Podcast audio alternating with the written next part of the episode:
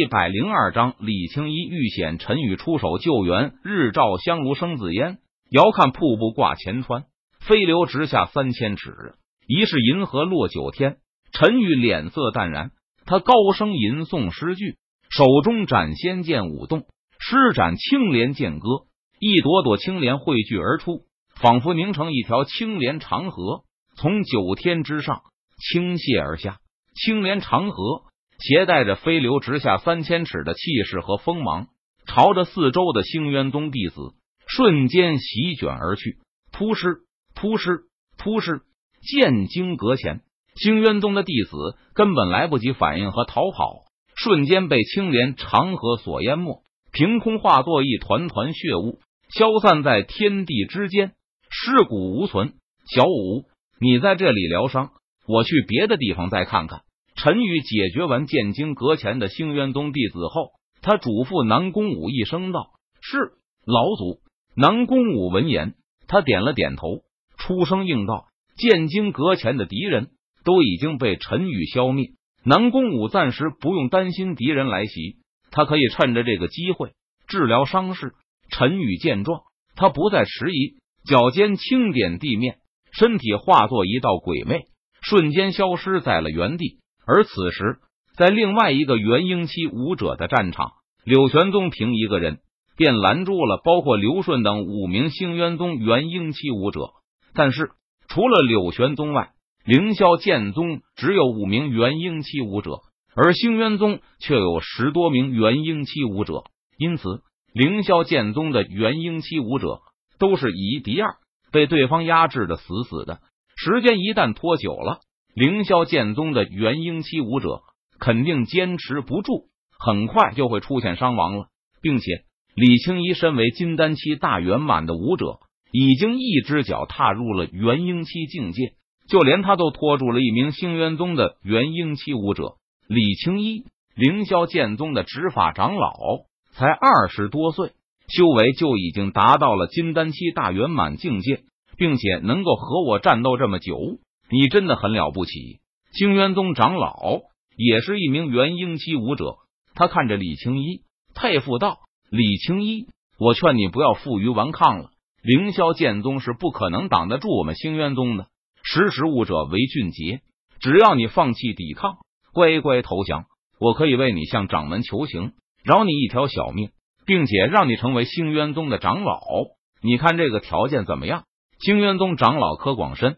他看着拼死战斗的李青衣，开口劝降道：“我劝你不用白费口舌了。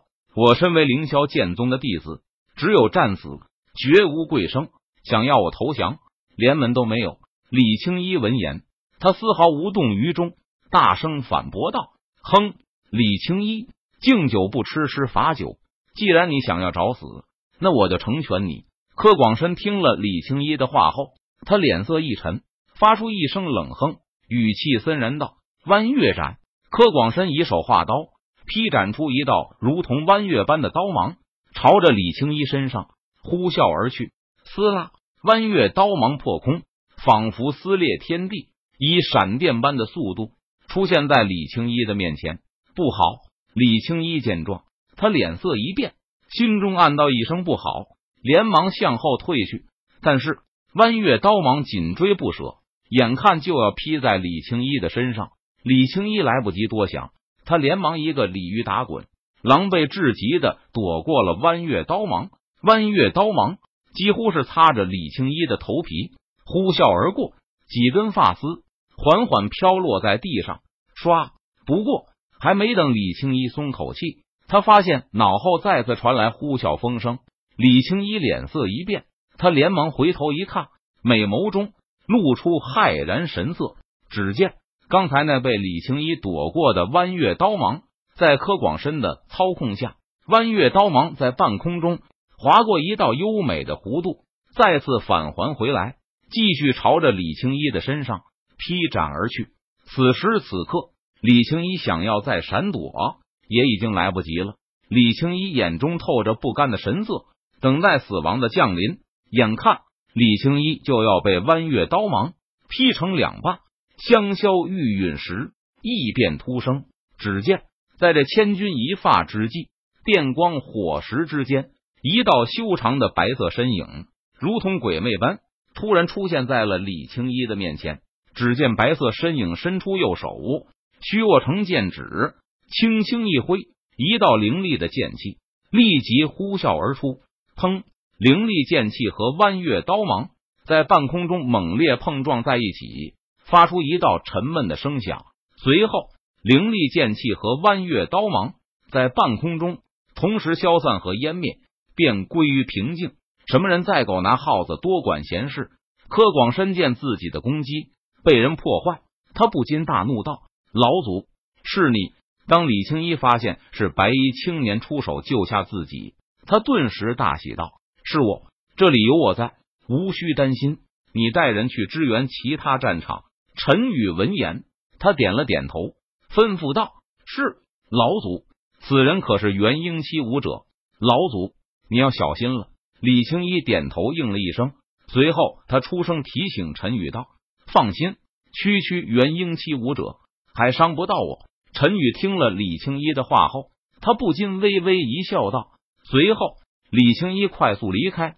他知道自己留在这里，非但帮助不了陈宇，反而还会成为陈宇的累赘。小兔崽子，你刚才在说什么？说我伤不到你？哼，真是笑话！”